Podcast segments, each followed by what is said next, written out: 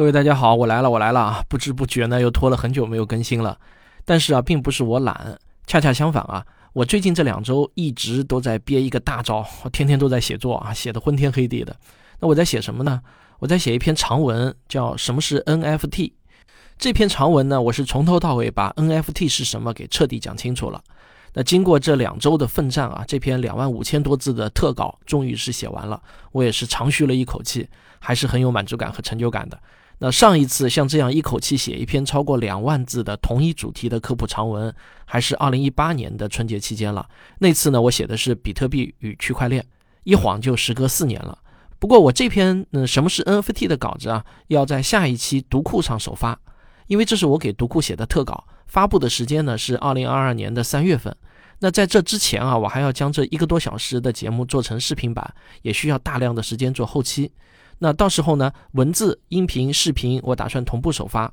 音频我不能单独先发，因为说实话，现在的盗版呢是比较猖獗的。呃，而且现在的技术啊，音频转文稿那是分分钟的事情。如果我音频节目先发出去了，不出三天啊，全网都是文字稿了，说不定等我自己发的时候，还被各个平台判侵权。这样的亏我以前也不是没有吃过，那真的是哑巴吃黄连，有苦说不出啊。所以呢，我现在所有的内容啊，都是文字、音频、视频同步发的。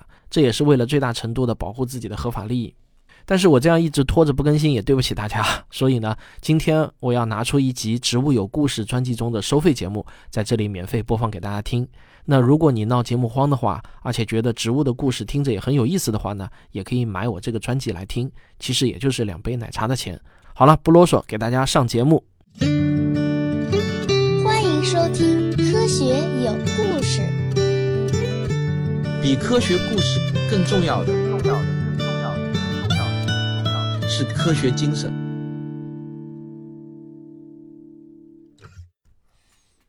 一八四八年五月七日傍晚，夕阳把温柔的泰晤士河映照得波光粼粼。在泰晤士河的北岸，坐落着一座结构明快的欧式园林，这就是切尔西药用植物园。这是英国最古老的植物园之一。它的历史比世界闻名的秋园还要早八十六年。在植物园里，一条条笔直的小路将园区分割成规则的几何形状。小路的两侧整齐地种植着各种各样的植物。两个男人一前一后地走在小路上，夕阳把这两个人的影子拉得很长。走在前面的青年身材高大，面容坚毅，他正是切尔西药用植物园的园长。植物学家罗伯特·福琼，走在福琼身后的是已经颇有成就的植物学家约翰·罗伊尔。罗伊尔已经五十岁了，他的头发已经稀疏，身材也有一些走样，但是精力却十分的充沛。他一边走一边欣赏着小路两旁种植的花草树木。每当罗伊尔蹲下来观察花草的时候，福琼就站在旁边等他。罗伊尔赞叹着说：“啊，这个植物园真美。”我真的舍不得撇下这一切到中国去，福琼笑着回答：“我当然舍不得，不过中国再去几次都是值得的。中国人自古以来就很重视对药用植物的研究，这次再去啊，我敢肯定咱们会有很大的收获的。”罗伊尔站起身来说道：“啊，去看看你的新发明吧。想要接下这个订单，最关键的还是要让种子和树苗能在漫长的旅途中存活下来。”福琼点了点头。带着罗伊尔来到了小路尽头的一个院子里，院子里摆放着几个外形类似柜子的东西。与普通的柜子不同的是，这些柜子是用玻璃做成的。柜子里面生长着茂盛的蕨类植物。福琼解释说：“这就是沃德香，为秋园工作的沃德博士发明了这个东西。我改进了它的结构，它很简单，但是秋园一直保守着沃德香的秘密。”海上航行缺少淡水，没有哪个船长舍得用珍贵的淡水来浇灌植物，所以以前我们只能带回植物的种子。但是沃德箱是密封的，里面的植物用不着浇水，也能活上好几个月。我们需要很多这种箱子，越多越好。罗伊尔的疑惑被解除了，他拿出了一封信递给福琼，然后说：“你必须对此行的所有细节保密，福琼先生。下个月才出发，你有充足的时间做好准备。”那么，罗伊尔带来的这封信里究竟写了些什么呢？福琼的中国之行又要去找什么重要的东西呢？这个故事啊，咱们还得从头讲起。每一块西瓜都是一个鲜活的生命。你一边吃，我一边给你讲他们的故事。大家还记得吗？在番外篇“有毒也不容易”那一期节目中，我们讲过，大多数植物在受到病虫害侵袭的时候，都会产生生物碱类的有毒物质。这些有毒物质就像是杀虫剂，植物会利用它们驱逐害虫。生物碱是一类包罗万象的含氮有机物，吗啡、阿片、阿托品、可卡因、麻黄碱这些臭名昭著的毒品都属于生物碱类物质。除了这些过于毒性巨大、会严重影响人体健康的生物碱之外，大多数植物产生的生物碱都要温和得多。以植物为食的昆虫，它们不仅体型小，而且对化学物质的反应机制也与哺乳动物不一样。所以呢，生物碱类物质驱赶和毒杀昆虫的作用大小是不能用对人体的有害程度来评估的。有这么一种大家都很熟悉的生物碱，它们能够帮助你提升醒脑、集中注意力，还能够帮助你驱除疲劳、赶走睡意。不知道你有没有猜到这种生物碱的名字啊？没错，我们要说的这种生物碱呢，就是咖啡因。我们熟悉的咖啡、茶、可乐、巧克力饮品以及各种各样的其他功能性饮料里啊，都含有咖啡因。咖啡因与人类的社会已经深层的绑定，即便我们有朝一日啊能够戒烟戒酒，也未必能够摆脱掉对咖啡因的依赖。比如说我美好的一天啊，都是从一杯红茶开始的。我们现在已经知道，至少有两百多种植物都可以合成咖啡因。这个数字当然是受限于我们现有的研究的。科学家们相信，在自然界里能够合成咖啡因的植物远比两百种要多得多。对于能够产生咖啡因的植物来讲，咖啡因的作用可不仅仅是驱赶害虫那么简单。咖啡因绝对算得上是植物创业史上的一项重磅发明。它们除了驱赶害虫、征服了人类以外，还有一项奇妙的作用。科学家们很早以前就发现，咖啡和茶树的花蜜当中也存在着大量的咖啡因。按照我们常规的理解，咖啡因的作用应该是用来赶走害虫的，但是。花朵产生花蜜的作用，就是为了吸引授粉的昆虫前来采食。那么，植物在花蜜中混入咖啡因的目的，到底是驱赶还是吸引呢？如果咖啡因真的赶走了授粉昆虫，那这简直啊就是在自毁前程了。英国昆虫行为学家杰拉尔丁·赖特，他对这个问题呢也很感兴趣。二零一三年，赖特领导的团队对三种咖啡树和四种柑橘树进行了深入的研究。对你没有听错啊，我说的就是柑橘树。几乎所有柑橘类植物的叶子和花中都含有咖啡因，不过它们的果实中并不含有咖啡因，所以我们没有办法通过吃橘子的方法来摆脱困倦。刚好我们的下一集呢就会谈到柑橘这类植物，所以在本集中啊，咱们先把柑橘放下，我只专注咖啡因这个话题来说。赖特的团队通过观察发现，在相似的条件下，造访含有咖啡因的花的蜜蜂。比造访其他花朵的蜜蜂数量更多，也就是说啊，咖啡花真的获得了更多的授粉机会。赖特的团队还仔细记录了每一只蜜蜂在花朵上停留的时间，以及同样时间里蜜蜂造访的花朵数量。数据显示呢，飞舞在咖啡花朵之间的蜜蜂比其他花间的蜜蜂显得更加勤快一些。咖啡因花蜜似乎能让蜜蜂变得精力旺盛，而且。它们的记忆力也会变得更好。这些蜜蜂能更长时间地记住蜜源植物的位置，也能够更牢固地记住花朵的特殊香味。这都是因为含有咖啡因的植物提供了额外的生存优势。当然，这些野外的观察并不是实锤的证据，毕竟观察记录很可能是片面的。野生蜜蜂可能本身就对蜜源植物存在偏好，它们也许天生啊就喜欢吃咖啡花或者橘子花的花蜜也说不定。为了进一步证明咖啡因与蜜蜂的行为之间真的存在因果关系，赖特的团队就决定要在实验室里设置对照组来重复这个实验。赖特选择了一个封闭的温室，一个蜂箱放在温室的正中央，在蜂箱的左右两边距离相等的位置上放置了两个装满糖水的盘子来当做蜜源，糖水的浓度是完全一样的。温室中的蜜蜂也只有一种。这就排除了野外环境中可能出现的无关干扰。赖特的团队在其中一盘糖水中添加了少量的咖啡因，这样啊，两盘糖水就可以互为对照组了。一开始呢，蜜蜂们并没有什么倾向，他们会很随机地飞到左边或者右边的盘子里采集糖水。但是很快啊，变化就发生了。吸食了咖啡因的蜜蜂变得更加兴奋，它们勤奋地在糖水和蜂箱之间飞舞，更加卖力地跳着圆圈舞。蜜蜂跳舞的时间越长，就意味着蜜源越丰富，值得出动更多的蜜蜂去采蜜。这些兴奋的蜜蜂很快改变了蜂群的行为，越来越多的蜜蜂加入了吸食咖啡因糖水的大军。它们不仅自己变得更加兴奋，而且在回到蜂巢之后，还会鼓励更多的蜜蜂去采蜜。含有咖啡因的花蜜就像是茶水间的咖啡一样，刺激着蜜蜂的神经，激励着它们更努力的工作。那么，这是不是意味着，如果给蜜蜂适量的喂食咖啡因，就能增加蜜蜂的产量了呢？很遗憾啊，答案是否定的。赖特的团队观察到，当含有咖啡因的糖水耗尽之后，蜜蜂们仍然长时间不肯放弃蜜源。它们跳圆圈舞的时间会传达给同伴一个错误的信息，那就是这里的蜜源质量又好，数量又多。但是，另外一处糖水却被蜜蜂们忽略了。所以啊，虽然咖啡因激励了蜜蜂，改善了它们的记忆力，但是蜜蜂们评估蜜源的能力却大大的下降了。他们会过分高估那些含有咖啡因的蜜源，忽视其他更优质的花朵。对于养蜂人来说啊，咖啡因不仅没有帮助他提高蜜蜂的产量，正相反，这些蜜蜂的产蜜量还可能降低。不过，对于咖啡、茶树或者柑橘这类植物来说，咖啡因这个创新是有效的。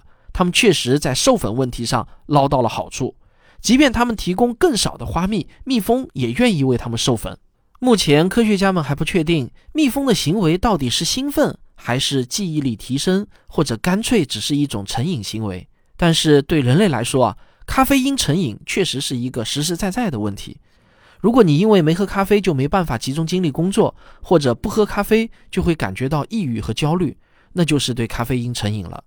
戒掉咖啡因通常不会很难，因为咖啡成瘾者如果能忍住不喝咖啡，那些不舒服的感觉啊，一般只会持续十天左右，顶多呢也就是两个星期，大多数人的戒断反应就会彻底消失。但是也有一些人的戒断反应会相当的强烈，如果没有足够的意志力，他们就只能选择终身与咖啡为伴了。咖啡因影响蜜蜂的方式与影响人类完全不同。在我们的大脑中有一种专门用于感知疲劳感的机制。当我们的身体内的能量耗尽的时候，大脑神经细胞表面的腺苷就会与腺苷受体发生结合。发生结合的腺苷数量越多，发出的睡眠信号也就越强烈。咖啡因与腺苷受体有着相似的化学结构，它们能代替腺苷受体与腺苷发生结合。你可以把腺苷想象成一辆大巴车，腺苷受体就像是乘客。这里的规则是啊，大巴车坐满了人就立即开车，但是咖啡因来了之后呢，就充当了占座者的角色。新来的腺苷受体没有办法与腺苷结合，大巴车就不可能坐满，更不可能开车了。这就是咖啡因能够扫除困倦的原因。除此以外啊，咖啡因还能通过非常复杂的机制促进多巴胺的分泌水平。提到多巴胺呢，你就应该明白这个特征与其他毒品作用的方式啊其实呢是大同小异的。咖啡并不是毒品，但是咖啡因却是受到严格管制的精神类药品。在我国呢，贩卖、运输和制造咖啡因的行为都是违法的。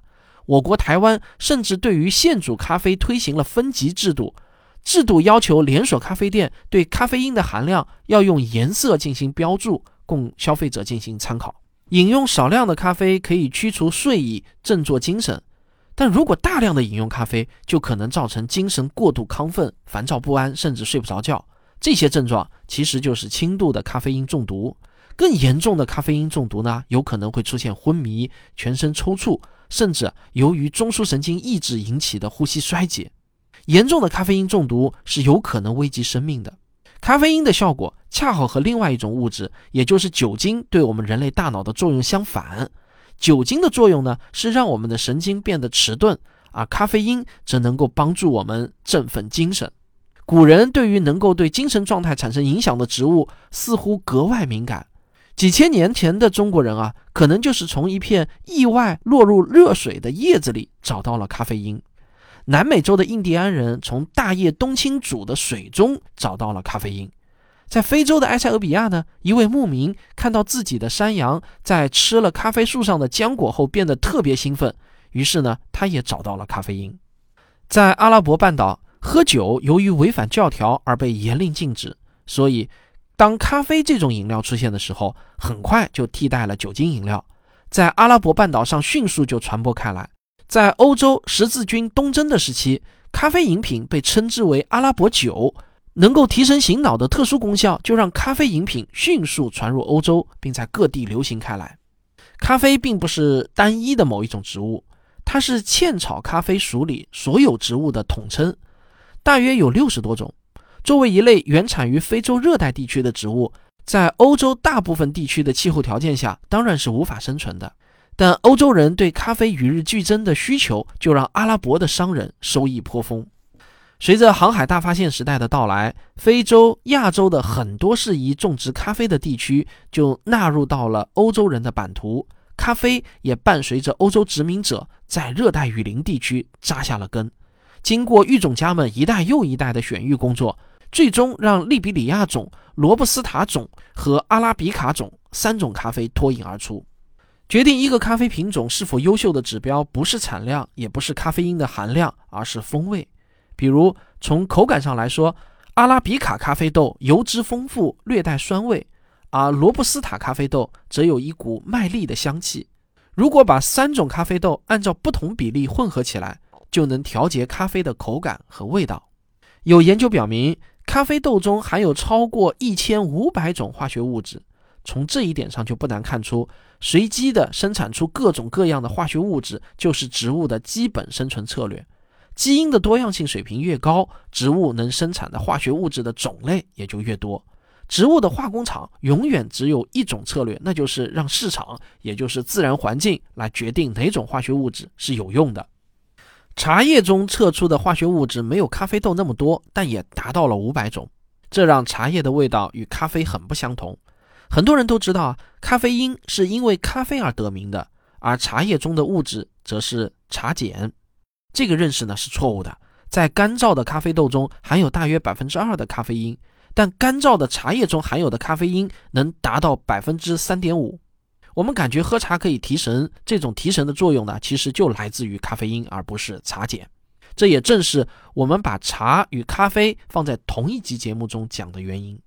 十七世纪的时候，全球性的咖啡大规模种植和第一次工业革命，让全欧洲的人都喝上了咖啡。于是，欧洲的贵族们再也不甘心与普通大众喝相同的饮料了。我们开始把目光转向了另外一种饮品，这就是来自遥远东方的神奇饮料——茶。我国是茶树的故乡，在云南省保山市喜马拉雅山脉的东侧，每年从印度洋上吹来的季风给这里带来了充足的降水，也让这里成为青藏高原地区少有的温暖湿润的区域。最原始的茶树就诞生在这片土地上，这里是无数生物难得的栖息地，因此上演的生物竞赛也特别的激烈。也正因如此啊，茶树意外的找到了咖啡因这种抵御害虫的利器。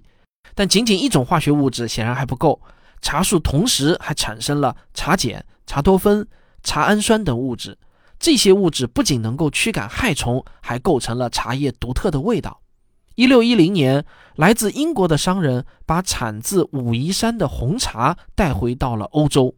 相比起咖啡呢，由于茶叶中的咖啡因会和茶多酚进行结合，让茶叶的苦涩并没有那么强烈，反而茶氨酸还能呈现出独特的鲜味。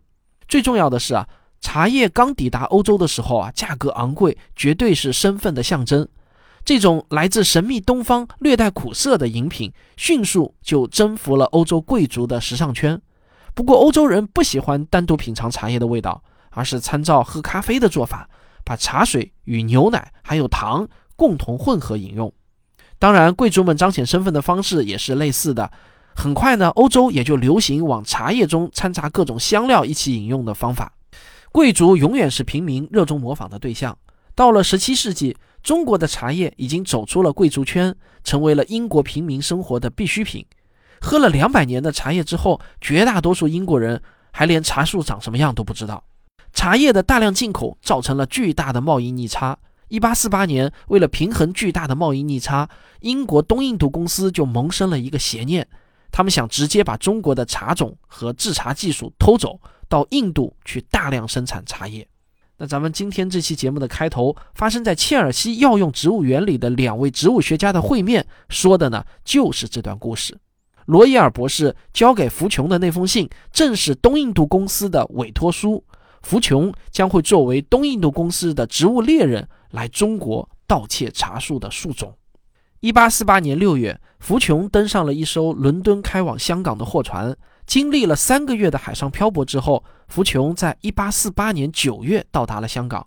在短暂的休息之后，福琼剃光了额头，又找来马鬃编出了一条假辫子。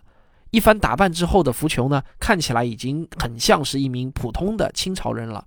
随后的两个月里，福琼在广东和福建收集了大量的茶种和树苗，种植在他改良后的沃德箱里。沃德箱很管用。当箱子运到印度时，不仅箱子里的茶树苗十分的鲜活，连茶树的种子也发芽了。不过，由于缺少移栽和管理的经验，这批茶树苗中的绝大部分都没能在印度活下来。看来，有沃德香的加持，长途运输已经不是问题。问题在于啊，印度缺少一个能够种活茶树的技术团队。